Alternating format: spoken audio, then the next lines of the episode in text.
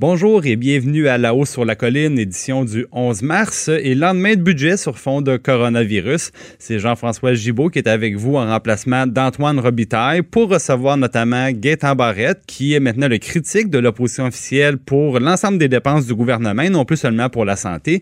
Euh, je vais m'entretenir également avec Guillaume Hébert de l'Institut de recherche et d'information socio-économique, l'IRIS, qui considère que le, budget CAQIS n'en fait pas suffisamment pour l'environnement. Et euh, pour parler des suites de ce budget, je vais recevoir le vadrouilleur Charles Le Cavalier euh, qui viendra nous apprendre que le premier ministre Legault nous dit déjà qu'il est en préparation d'un plan B. Là-haut sur la colline. Une entrée privilégiée dans le Parlement. Cube Radio. On reçoit maintenant euh, le député libéral et critique de l'opposition officielle en matière de Conseil du Trésor qui vient nous parler du plan de dépenses et du plan d'infrastructure du gouvernement qui a été déposé hier avec le budget. Euh, Monsieur Barrette, bonjour. Bonjour. Donc, Monsieur Barrette, 130 milliards euh, de dollars d'infrastructures déposés hier. Est-ce que c'est réaliste? Absolument pas. Puis j'allais démontrer ce matin à la période de questions. Euh, le gouvernement écrit lui-même euh, que ces projets vont se réaliser à la condition euh, qu'à partir de 2023, on ait une croissance pendant euh, cinq ans de 3 Écoutez, on n'a pas vu de croissance de 3 une seule fois dans les 20 dernières années. Et il n'y a pas un économiste sur, la Terre qui va s'engager à faire cette prévision-là. Alors, implicitement, on nous annonce qu'on ne réalisera pas le PQI. Euh, si je ne me trompe pas, M. Barrette, parce que je vais peut-être expliquer un peu à, nos auditeurs, c'est que ce, matin, vous souleviez le fait que dans les documents du budget, il y a une page qui parle, dans le fond, de la surchauffe possible de l'industrie de la construction et de, notre économie. Et en fait, ce que ça dit, M. Barrette, ça dit que dans les prochaines années, on prévoit que la croissance économique, incluant l'inflation, sera euh, de 3% environ. Et le problème, le problème, c'est que si la croissance excède ce 3 %-là, on peut tomber en surchauffe. Et quand on tombe en surchauffe, les prix montent, il y a moins de soumissions déposées par les entreprises. Et évidemment, là, le gouvernement peut se retrouver à payer trop cher ou encore à recréer des problèmes comme on a vu à la commission Charbonneau. Donc, le, problème, c'est un peu l'inverse. Est-ce que vous avez est-ce que vous avez une crainte que ça se matérialise? Vous pensez au contraire que non, 3% euh, ça n'arrivera pas et donc il n'y aura pas de surchauffe? La surchauffe, on la voit déjà, et on a peur dans les documents qu'elle euh, qu'elle s'accélère. Et la surchauffe, ça veut simplement dire que les prix montent. Ça, c'est ça veut pas dire qu'il y a une surchauffe de PIB. Alors, dans les documents, il est écrit deux choses. Il y a une pénurie de main-d'œuvre. Ça, ça amène une augmentation des prix. C'est normal. C'est un principe économique de base. Il y a une rareté. Les prix montent. On n'a pas les moyens de faire ce qu'on a annoncé. Maintenant, ça, ça n'a rien à voir avec le PIB. Le PIB, c'est une autre affaire. Alors, ben, C'est-à-dire, M. Barrett, le PIB réel exclut l'inflation, mais quand on parle de 3% c'est la croissance réelle plus l'inflation. Non, la croissance là, euh, dans les dans les documents, c'est le PIB. Quand on parle de croissance annuelle, c'est le PIB réel. C'est comme ça que les documents sont faits. Alors, au moment où on se parle, on nous dit dans les documents que les coûts euh, dans la construction sont très élevés.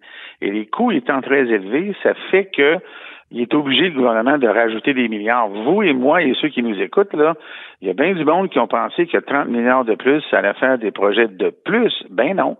Ça paye ce que ça coûte de plus. Il n'y a pas de projet vraiment additionné euh, dans le PQI. C'est les mêmes projets cette année que ceux de l'année dernière. Ils coûtent plus cher pour les réaliser. Ils mettent 30 milliards de plus. Mais ben, attention. Il y, a, des projets nouveaux, là, M. Barrett. Moi, je voyais le, fameux troisième lien, là, il est bien là. Euh, puis bon, évidemment, ça, ça, ça, va être une, partie importante, là, éventuellement, de, de ce PQI-là. Mais là, le troisième lien, ça, une chose que, effectivement... Vous, m'arrêtez, je vais vous arrêter, là. Le, troisième lien, il était là l'année dernière, il est encore là cette année. Ben, il est en planification. Ben oui, mais planification, ça veut dire qu'il y a des budgets qui ont été autorisés et qui sont actuellement inconnus. Vous ne pouvez pas avoir un projet en planification qui n'est pas passé au Conseil des ministres. Donc, ils savent ce que ça coûte. Il est noyé dans le PQI. Il est inscrit sur trois endroits, mais il n'y a jamais de chiffre. Il, est inscrit dans routier, dans transport collectif et dans l'enveloppe centrale. Il était là l'année passée, il est là cette année, mais ils nous disent pas le chiffre.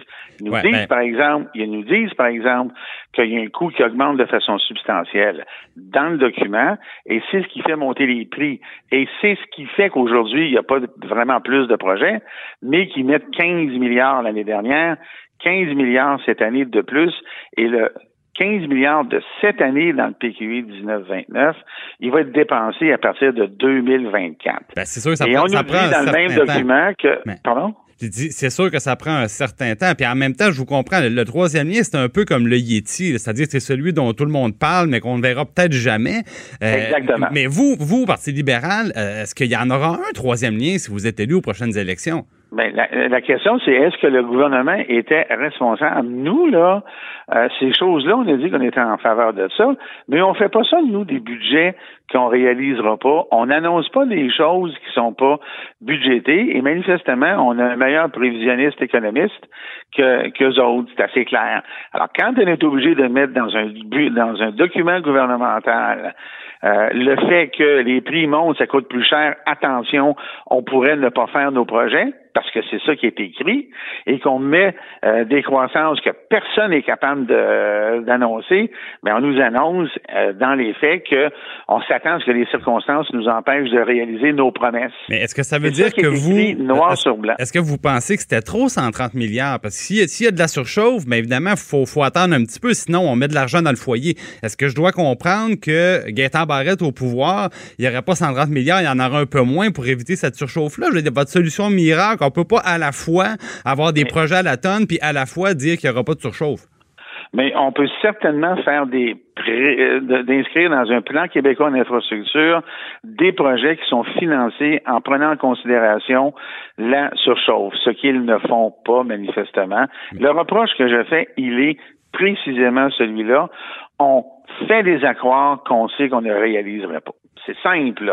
Alors, à un moment donné, le gouvernement, il- s'il s'il est pour être responsable, il doit prendre en considération tous ces éléments-là et déposer un PQI qui soit réalisable. Actuellement, non seulement il l'est pas, mais le gouvernement écrit dans ses documents qu'il ne le sera probablement pas à cause des éléments qu'on vient de dire, vous et moi. Euh, Monsieur Barrette, euh, il y a évidemment l'éléphant dans la pièce, on le sait, euh, la, crainte des impacts du coronavirus.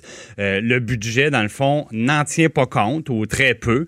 Bon, il y a beaucoup de dépenses. Évidemment, le gouvernement a, des marges financières, mais pour le moment, il n'y a pas d'argent qui est affecté à la lutte au, coronavirus.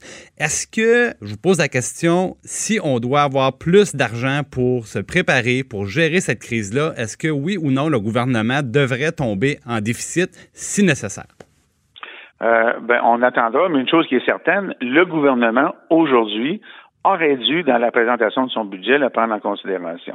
Et moi, je suis tout à fait d'accord avec mon collègue euh, Carlos Letao à l'effet qu'il aurait pu très bien, il n'y avait aucun problème de faire ça, prendre deux semaines de plus, une semaine de plus pour ajuster le tir dans son projet et prendre ça en considération. il aurait dû reporter la présentation du budget, c'est ce que vous nous Oui. dites dans le fond. Alors, je peux vous dire que simplement réimprimer quelques pages, là, c'est pas ça qui va mettre le gouvernement, un, euh, dans en déficit. Deux, personne ne va reprocher au gouvernement d'avoir réécrit et réédité quelques cahiers.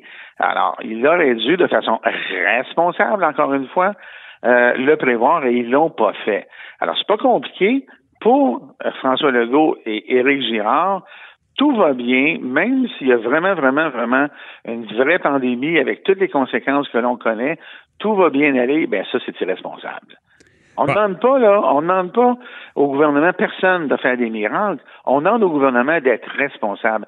Écrire les choses qui vont se faire en prenant tout en considération. Et dans notre conversation, le tout en question, il y a la surchauffe économique au sens que les prix montent et évidemment le- la COVID-19. Et ils auraient pu le faire, ils ont choisi de ne pas le faire. Bon, ben, écoutez, il y aura des heures, des heures de- d'études du budget des crédits en commission parlementaire dans les prochaines semaines. Donc, M. Barrette, ben, on, on attend vos, euh, vos solutions. On va vous écouter attentivement. Un- un gros merci d'avoir été avec nous aujourd'hui. Merci et à la prochaine. À la prochaine.